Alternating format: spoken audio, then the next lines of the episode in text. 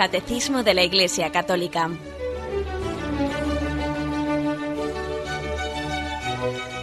Un programa dirigido por Monseñor José Ignacio Munilla, Obispo de San Sebastián.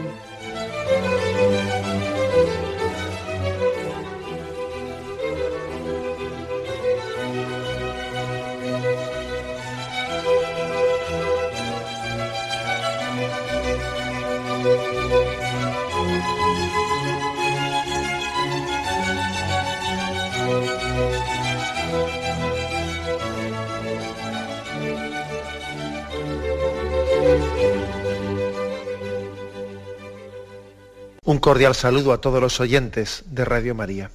Un día más, con la gracia del Señor, proseguimos el comentario del Catecismo de nuestra Madre la Iglesia. Estamos explicando el sacramento de la unción de los enfermos. Hoy es el cuarto día que dedicamos a este sacramento y vamos a concluir este apartado que tiene como, como título Cristo médico. En el sacramento de la unción de los enfermos, Jesús se presenta como médico, el sanador del hombre, del hombre entero, cuerpo y alma. No olvidemos que es un sacramento, el de la unción de los enfermos, en el que se pide la sanación del cuerpo.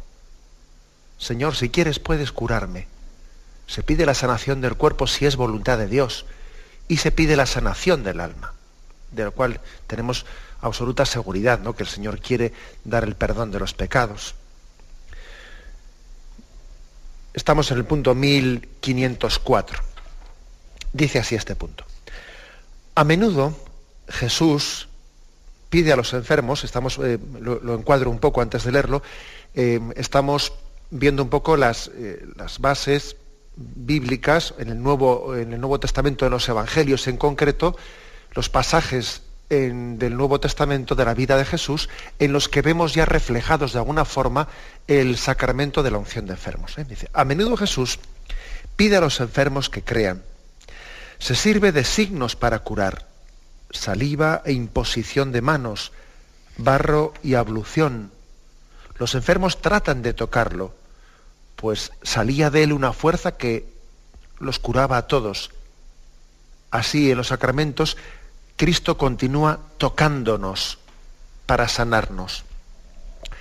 Había pues allí una, eh, una tal fe en la figura de Jesucristo que todo el mundo quería tocarle a Jesús. Las multitudes se agolpaban en torno a él, ¿no? según cuentan los evangelios. Ahora leeremos algún pasaje. Querían tocarle. Y Jesús mismo, pues, mm, él se prestaba a ello. Es más, se acercaba les tocaba, les imponía las manos, hacía signos muy visibles, ¿no? como los de con barro y con saliva ungirles en los ojos, imponer sus manos, pedir vete y lávate. Es decir, Jesús hacía ese tipo de signos muy visibles que nosotros ahora pues, los entendemos como una especie de, de escuela de lo que posteriormente pues, han sido los sacramentos. ¿no? Cristo instituyó los sacramentos y los instituyó en concordancia, en conformidad con este estilo suyo de, acercarse a los más débiles, tocándolos, imponiéndoles las manos, haciendo aquellos signos del barro, de la saliva, del agua. Bueno, lo, primero, lo primero que dice este punto del Catecismo, el 1504, es que Jesús a menudo pedía a los enfermos que creyesen, que creyesen. O sea, no eran unos actos los milagros que Jesús hacía de sanación de los enfermos, no eran unos milagros que pudiésemos decir que eran mm, pues, desconexos, desconectados de la fe que pudiese tener el enfermo. No eran una especie de ritualismo vacío de fe, no. No era algo mágico. Aquí por la palabra mágico entiendo pues que, bueno, pues que haciendo determinado rito, es pues, como se dice, ¿no? A ver, pues si frotas a la lámpara mágica, si le frotas a la lámpara eh, cuatro veces y pides un deseo, pues sale una especie de ritualismo mecánico. No era ese el caso. O sea, es decir, Jesús no se, no se acerca a los enfermos, no hace aquellos signos de curación, no hace aquellos milagros de curación eh, como pudiésemos entender pues sencillamente como algo ritualista, desconectado de la fe que pudiera o no pudiera tener la persona a la que le iba a hacer el milagro. No. Por ejemplo, aquí se nos dice Marcos 5, 34 36. Él le dijo, hija, tu fe te ha salvado, vete en paz y queda curada de tu enfermedad. Jesús oyó lo que habían dicho. Dice al, dice al jefe de la sinagoga, no temas, solamente ten fe. O sea, le dice, hija, tu fe te ha salvado. Y luego le insiste, no temas, solamente ten fe. Otro texto, Marcos 9:23. Y muchas veces le ha arrojado, era una persona que estaba poseída por un mal espíritu, muchas veces le ha arrojado al fuego y al agua para acabar con él, pero si algo puedes, Jesús, ayúdanos, compadécete de este hombre. Jesús le digo, ¿qué es eso de que si puedes? Todo es posible para quien cree. Al instante gritó el padre de aquel muchacho que estaba poseído, creo, pero ayuda a mi poca fe. Viendo Jesús que se agolpaba, la gente increpó al espíritu inmundo, diciéndole, espíritu sordo y mudo, yo te, yo te lo mando, sal de él y no entres más en él. Y aquel espíritu inmediatamente liberó a aquel joven a quien tenía poseído. Pero fijaros que Jesús dice, todo es posible para el que cree. Y el padre de aquel chico que estaba poseído le dice, yo creo, pero aumenta mi fe. O sea, Jesús pedía, pedía la fe cuando iba a hacer un milagro de curación. La pedía. Incluso dice que se haga según tu fe. Esto exige una, que le demos una vuelta, ¿no? una vuelta de meditación a este aspecto, porque los milagros, por una parte, pues está bastante claro que son signos que, visibles que Jesús hacía para provocar la fe. Son, están testificando la divinidad de Jesucristo. Los milagros conllevan, conllevan eh, quién puede realizar este, esta obra si no está revestido de, de, la autoridad divina, ¿no? del poder divino. Los milagros, por una parte, testifican la fe, provocan la fe, son conducentes a ella. De hecho, hay un pasaje en el Evangelio de San Juan en el que Jesús dice, si no me creéis a mí, por lo menos creed a mis obras. Es como diciendo, oye, estas obras, estos milagros que Jesús ha realizado, son milagros que, que lo lógico es que concluyan en la fe. Lo lógico después de ver esos milagros de sanación es que se provoque la fe. Ahora bien, si es verdad, ¿eh? si es verdad esto, ¿no? que la fe es el fruto de los milagros, también es verdad lo, contrario, que Jesús también pide fe para hacer milagros. Y puede parecer una contradicción, pero las dos cosas se suman en los evangelios. No son una u otra. Si la fe es fruto del milagro, que el milagro provoca la fe, también es verdad que Jesús pide la fe para poder hacer el milagro. El Señor no quiere solo que la fe sea la consecuencia del milagro, quiere también de alguna manera que sea el protagonista también, que tenga su parte de protagonismo en el milagro. ¿Es la fe la que hace el milagro? Yo no diría eso, eso es incorrecto decirlo. ¿Mm? Cuando Jesús le dice al enfermo que se haga según tu fe, no le está diciendo, es tu fe la que te va a curar, no, te va a curar la gracia de Dios.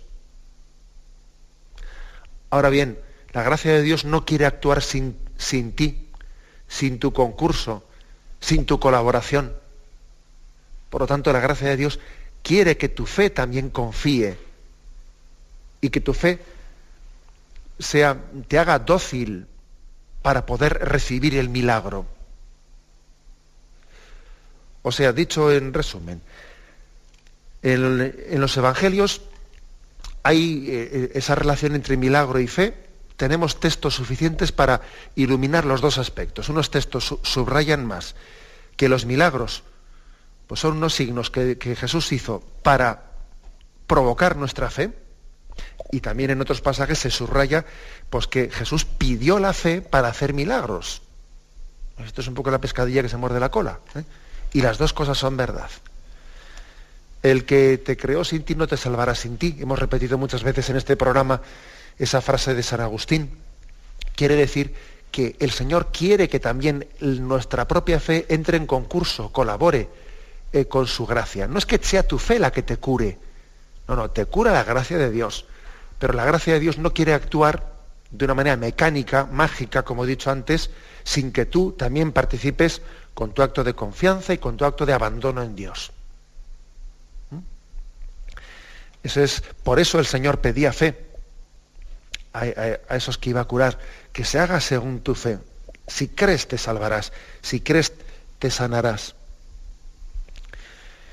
Es una, uno de los aspectos concretos que tenemos que subrayar. Luego además este punto dice, ¿no? A menudo Jesús pide a los enfermos que crean. Se sirve de signos para curar.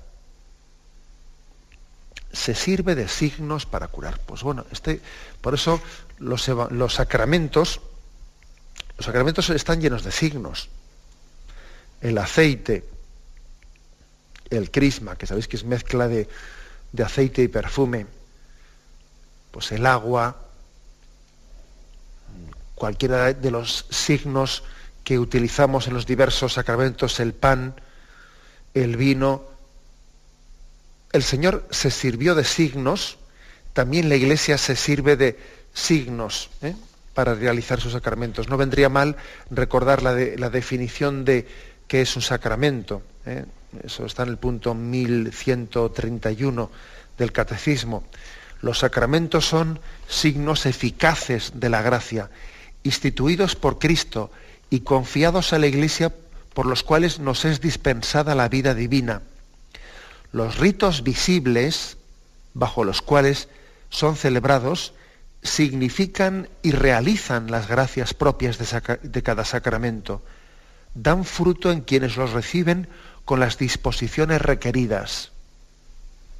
Dan fruto en quienes los reciben con las disposiciones requeridas.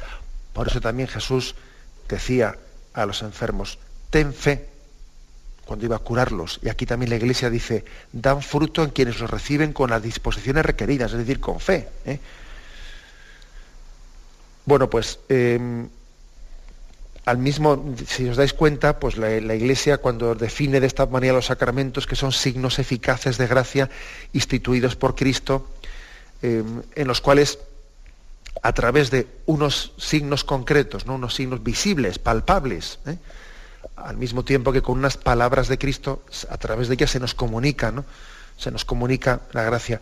Yo, yo creo que es bueno que, que mm, consideremos, que meditemos, por qué Jesús tenía ese estilo, ese estilo de recurrir a, bueno, pues a signos tan visibles y palpables, el que hiciese saliva, perdón, con, las que hiciese barro con su saliva y lo untase en los ojos del ciego.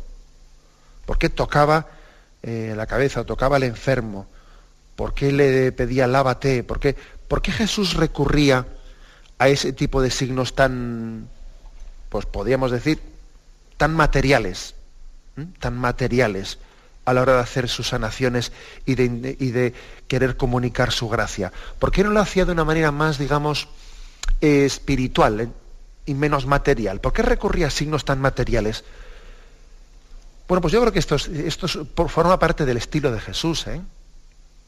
Forma parte del estilo de Jesús porque eso de recurrir a saliva, tierra, barro, agua, el tocar, etcétera, eso forma parte, primero es una lección muy pedagógica en la que se nos recuerda que somos barro en la que se nos recuerda eso de que eres polvo y en polvo te convertirás. Es recordarnos nuestra condición humilde. Y en segundo lugar, es una forma de recordar que Cristo, Cristo ha venido a salvar al hombre entero, cuerpo y alma. Y que nuestra condición corporal también está llamada a la salvación. Jesús no es un espiritualista. ¿eh? Y aquí por espiritualista, lo digo en el sentido negativo de la palabra, pues entiendo esa pretensión de que yo vengo a salvar pues, eh, lo espiritual del hombre, pero no, no, lo corporal, ¿no? no lo material. El espiritualismo, en el mal sentido de la palabra, pues son esas teorías reencarnacionistas, ¿eh? reencarnacionistas en las que parece que la salvación consiste en salir de nuestra propia condición corporal ¿eh? y, y, bueno, como si nuestro cuerpo no hubiese sido creado por Dios y no estuviese también llamado a la salvación.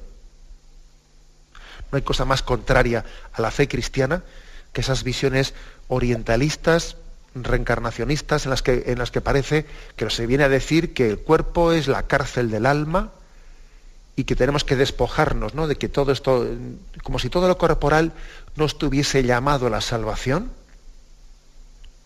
Y entonces ese espiritualismo, pues casi, eh, podríamos decir, es lo contrario a, a ese artículo de credo que dice, creo en la resurrección de la carne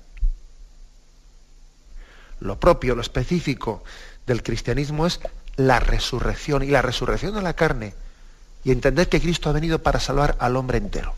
Por eso esos signos que Jesús hacía, el de la saliva untada con la tierra, el hacer el barro, etcétera, etcétera, estaban remarcando mucho que Jesús no es un espiritualista, ¿eh? en ese sentido de la palabra, sino que Él viene a salvar al hombre entero, cuerpo y alma, al hombre entero. Y nos está recordando que también nuestra, eh, nuestra, condición corporal está llamada a la visión de Dios. Somos, somos poca cosa, es verdad. Somos un poco de barro, es verdad. Recuerda que eres polvo y en polvo te convertirás, es verdad. Pero al mismo tiempo somos un poco de barro, pero con deseo de infinito, con vocación de infinito, de infinitud, de vida eterna, por la gracia de Dios, por su misericordia. Esta condición corporal nuestra está llamada a la vida eterna y a contemplar a Dios cara a cara. Por eso ese estilo de Jesús, que recurría a signos tan materiales, tan palpables a la hora de, curar a los enfermos, eh, nos está recordando, sí, que somos poquita cosa, sí, pero al mismo tiempo que por la misericordia de Dios, esa poquita cosa que somos tiene una vocación, un destino glorioso, ¿eh? glorioso, plenamente glorificado a imagen del cuerpo resucitado de Cristo. También nuestra condición corporal, nuestra condición carnal, será glorificada y participará de la glorificación de Cristo en la, en la resurrección. Bien, vamos a tener un momento de reflexión y continuamos enseguida.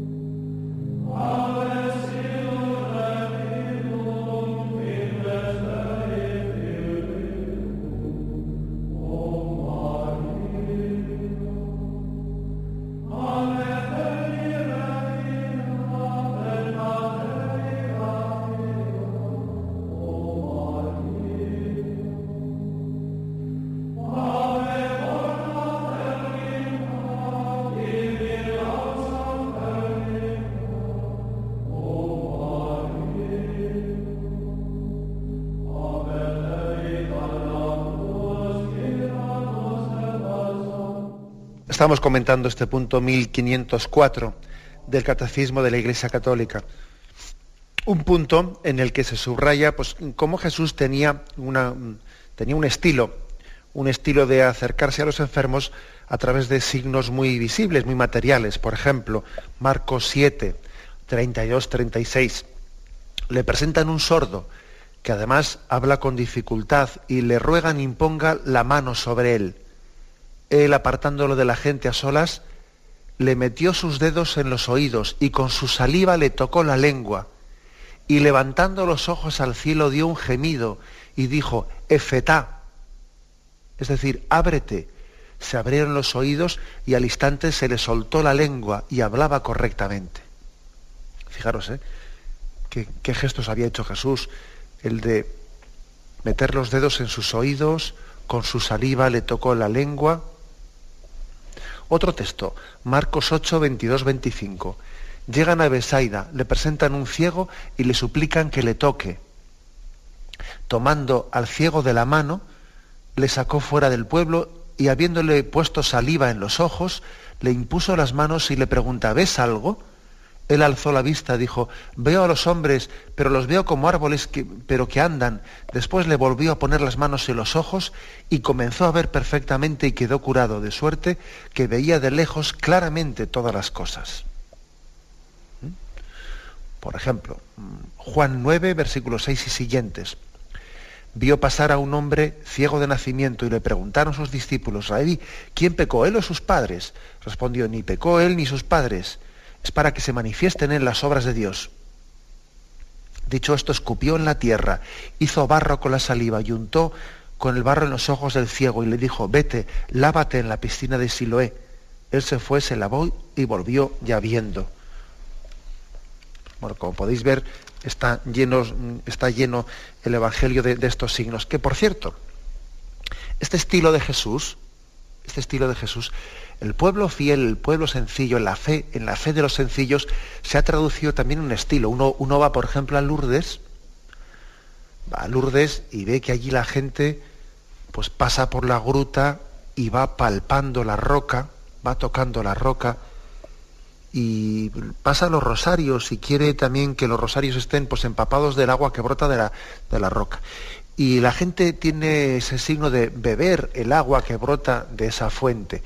Es decir, ese estilo de Jesús de hacer signos muy visibles para a través de ellos comunicar su gracia, es un, pues es un estilo que también el pueblo de Dios ah, pues ha asumido a través también de, unas formas de expresión de la religiosidad que a veces hemos ridiculizado indebidamente.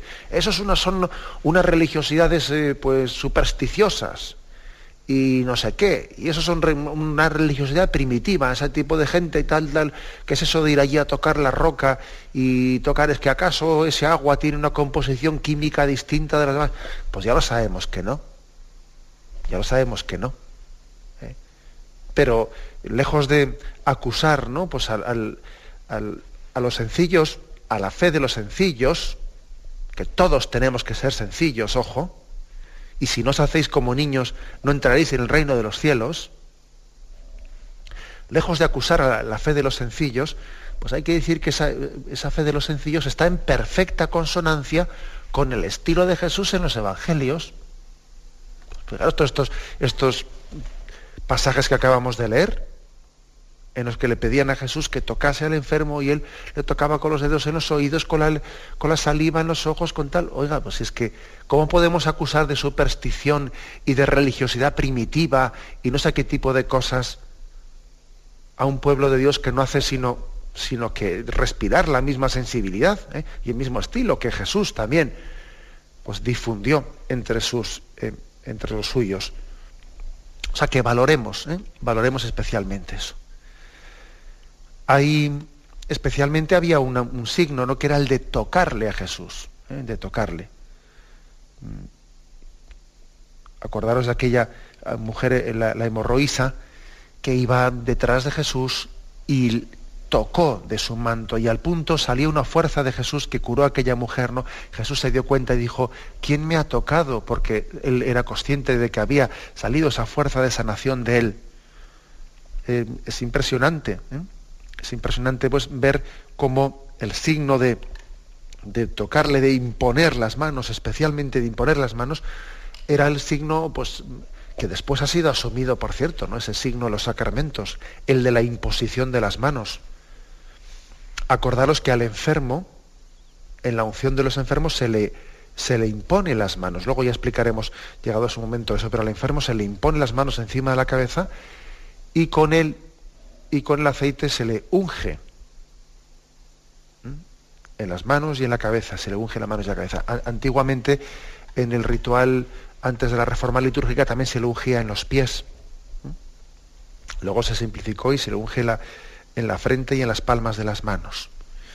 Bueno, pues eh, estamos hablando de, signos de misericordia, de la pedagogía de Dios, que también echa mano eh, de, nuestra, de nuestra capacidad, de, de nuestra necesidad eh, de ver y palpar. Necesitamos, somos de carne y hueso, y necesitamos que Dios también nos hable en nuestro propio idioma.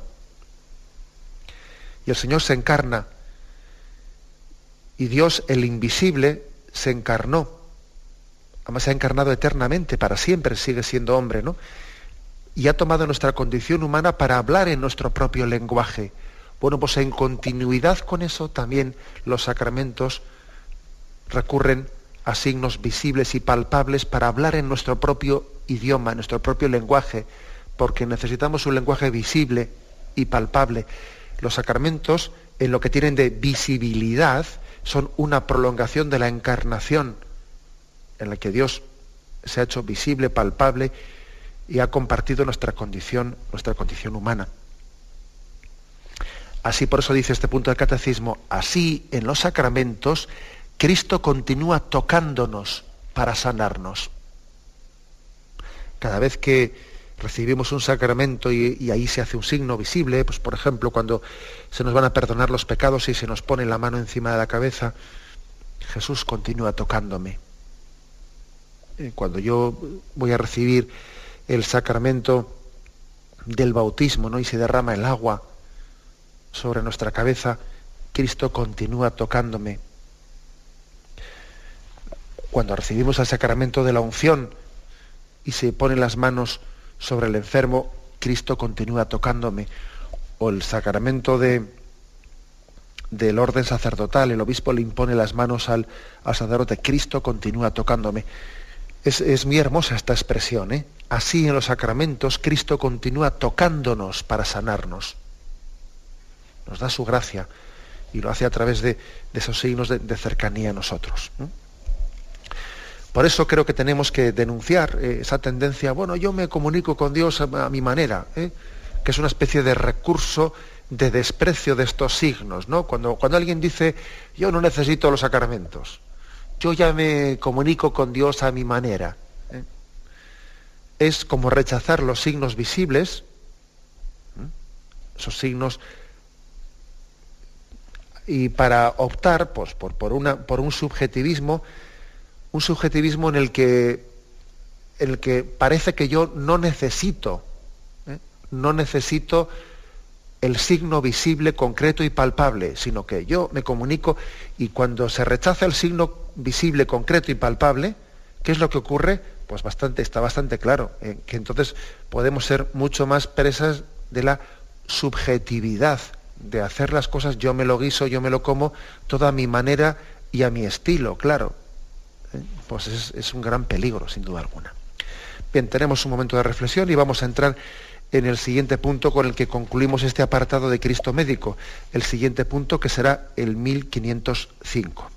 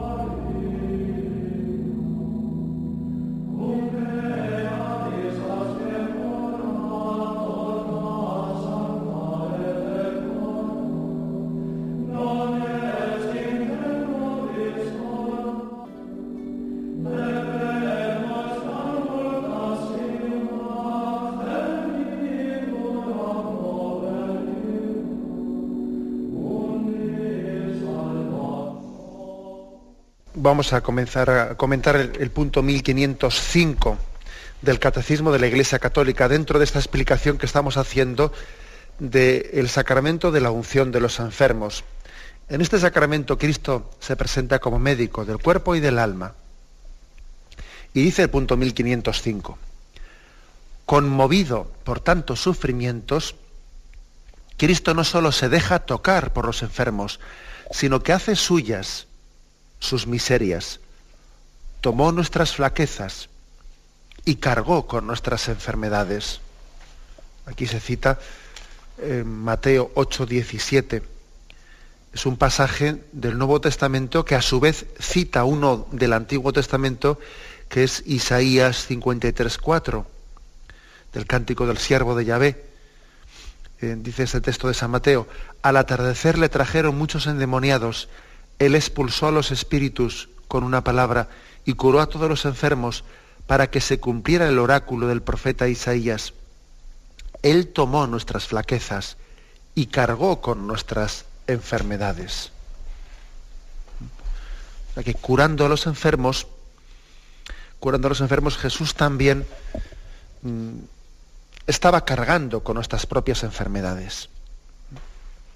La condición, bueno, la verdad es que hay que decir una cosa, no, tenemos noticia, en los evangelios no se dice pues que Jesús estuviese enfermo, no se dice Jesús pues pasó unos días enfermo o tal o cual. Bueno, pues eso no se recoge en los, en los evangelios. Pero nos imaginamos, ¿eh? nos imaginamos que Jesús desde el momento en que, en que se encarnó asumió eh, asumió una condición humana eh, mortal, pues también Jesús padecería las enfermedades. ocurre es que, bueno, pues que murió con una edad joven en la que posiblemente, pues a tenor de lo que podemos entender, tenía buena salud. Pero vamos, que, que pasaría al serampión de pequeñito como todo el mundo, si, si en aquel tiempo había tal cosa. ¿Mm? Es una cosa que igual nunca, nunca se nos ha ocurrido pensar, ¿no? Pero que evidentemente sería así. O sea, que él también en su encarnación, en su encarnación asumió esa condición humana también afectada por la enfermedad. Él no asumió una naturaleza humana inmortal, ¿no? Sino que su él también envejecía. O sea, la condición, la condición suya estaba, estaba sometida al desgaste. Y las enfermedades también, pues, pues lógicamente son parte de ese, de ese desgaste. O sea que Jesús, por una parte, en su encarnación asumió la enfermedad. Pero es que además también Él se acercaba a los enfermos con un grado de compasión, sintiéndose conmovido, como dice muchas veces el Evangelio, ¿no? Conmovido hasta tal punto que hacía suyas las enfermedades que curaba, cargó nuestras enfermedades, tomó nuestras flaquezas su misterio de compasión y de misericordia. Sufrir con, padecer con. Hay, especialmente ¿no? pues algunas personas que tienen una vocación especial, especial de cuidado de los enfermos, de atención eh, hacia ellos, y, y bueno, y Dios les da el carisma de aliviar a los enfermos de alguna manera sufriendo con ellos, compartiendo su propio sufrimiento. Ahora, luego añade este punto del catecismo, no curó a todos los enfermos. Sus corazones eran signos de la venida del reino de Dios. Ayer hubo un oyente, un oyente que llamaba un poco, pues, un poco confundida por esa afirmación de que las curaciones de Jesús son signos. Y ella se estaba un poco equivocada, pues porque no entendía bien si la palabra decir que la curación de Jesús es un signo, había que interpretarla como si era una curación metafórica, como que no había habido una curación de verdad, que era pues un genio literario, una forma de hablar. No, no, no. La palabra, cuando decimos que las curaciones de Jesús son signos, por supuesto que estamos hablando de la veracidad y de la autenticidad eh, de esos milagros que Jesús realizó. ¿eh? No se tratan de genios literarios como a veces se pretende eh, pues, deshistorizar y vaciar de contenido los evangelios, en absoluto afirmamos lógicamente la veracidad de eso que los evangelios testimonian. Pero cuando decimos que lo que Jesús hizo son signos, ¿qué quiere decirse? Pues quiere decirse que la finalidad de Jesús no era curar a todos los enfermos. O sea, Jesús no vino aquí para curar las enfermedades. La prueba es que los que curó serían una pequeñísima parte pues, de todos los enfermos que había, que había en aquel tiempo. Serían una pequeña parte. Y la prueba es que incluso a los que curó, pues les curó para un pequeño tiempo. A cabo de una temporada volverían a enfermar. Y en la segunda ocasión ya no les curó. Luego, esto, esto deja, bien claro que, que, la, que la intención de Jesús no era curar por curar, sino que era curar para hacer un signo de que esa curación del cuerpo tenía que recordarnos, tenía que traernos a nuestra memoria, pues que, que Él había venido para una curación más radical, la victoria sobre el pecado y sobre la muerte en la resurrección. esa es la clave. ¿eh? Te doy esto para recordarte lo otro. Esto que te doy son las arras de lo que está por llegar. Ahora bien, no te quedes en las arras, ¿eh? Sino quédate a la expectativa esperando del don que, el don que, debes, debes, de recibir. Porque claro, porque perfectamente puede ocurrir como aquellos, aquellos leprosos, había diez leprosos y, y Jesús curó a los diez, pero resulta que de los diez que curó, solamente uno vino a dar gracias a Dios. Es decir, solamente uno recibió la curación como un signo de la misericordia que Dios había derramado en él. Y los otros nueve se quedaron con el signo y no recibieron el significado. Ojo que es que eso puede ocurrir. Ojo que, que Dios nos puede dar una gracia, una gracia para disponernos a recibir el don de, de, la conversión y nos quedamos en lo primero y no llegamos a lo segundo. Pues mira, si una curación de Jesús no te convierte, de tus pecados ha sido como echar una perla a los cerdos. Se ha desperdiciado una gracia en ti. Ha sido una curación frustrada, porque se te ha curado sin haber obtenido eh, la finalidad de esa curación, que era tu conversión. Eh, a esto se refiere este punto del Evangelio, eh, y eso, eso puede ocurrir. Por tanto, dicen, sus, sus curaciones eran signos de la venida del reino de Dios. Anunciaban una curación más radical, la victoria sobre el pecado y la muerte por su Pascua. En la cruz, dice en la cruz, Cristo tomó sobre sí todo el peso del mal y quitó el pecado del mundo.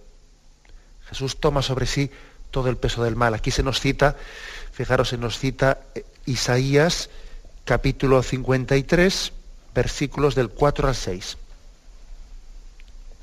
Y con todo, eran nuestras dolencias las que él llevaba y nuestros dolores los que soportaba. Nosotros lo tuvimos por azotado, herido de Dios y humillado. Él ha sido herido por nuestras rebeldías, molido por nuestras culpas.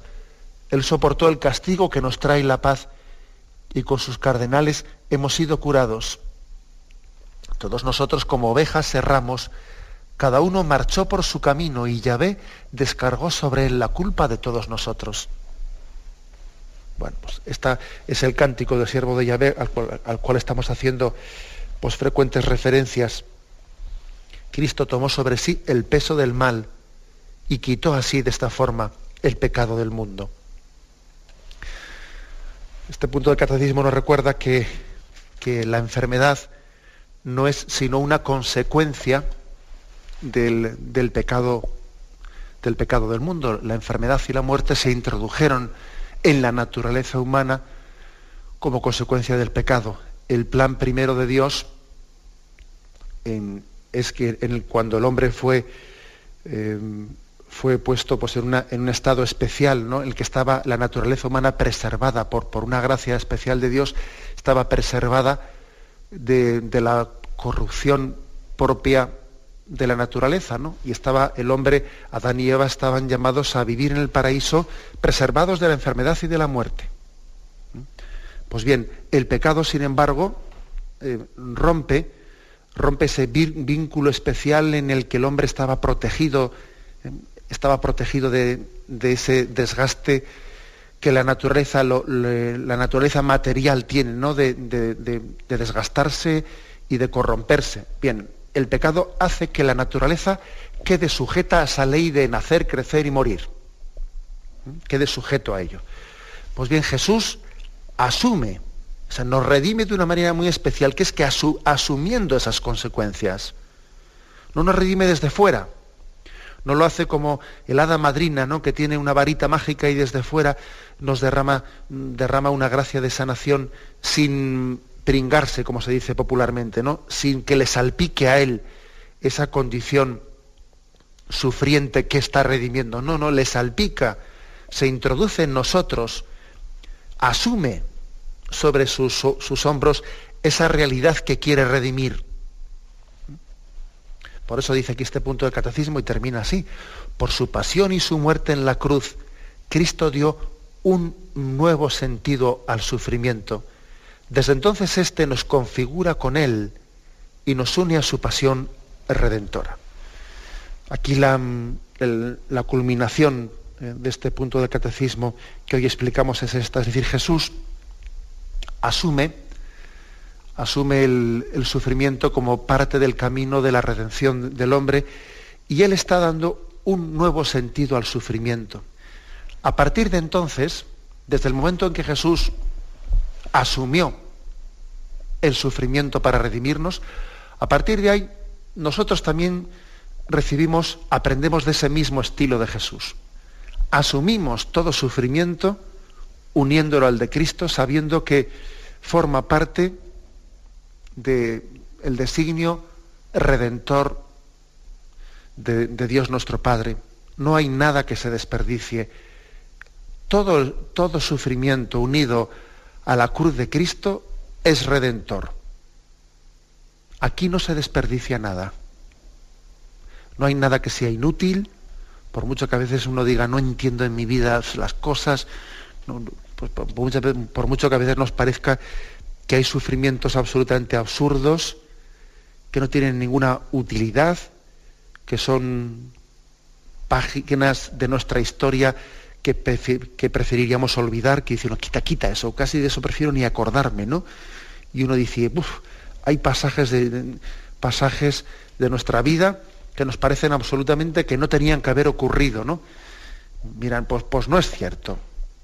Porque Jesús nos enseña que todo sufrimiento unido a la cruz de Cristo es redentor. Aquí no se desperdicia nada. Jesús asumió el sufrimiento, no nos salvó desde fuera y en conjunción al hilo ¿eh? de este estilo de Jesús, también nosotros asumimos todo sufrimiento, toda situación de cruz, sabiendo que, que nada, nada, absolutamente nada, todo concurre para bien en aquellos que aman a Dios. ¿eh? Bien, lo dejamos aquí. Y si Dios quiere, pasaremos al siguiente apartado de, de esa explicación de la opción de los enfermos a partir de mañana. Bien, me despido con la bendición de Dios Todopoderoso, Padre, Hijo y Espíritu Santo, descienda sobre vosotros. Alabado sea Jesucristo.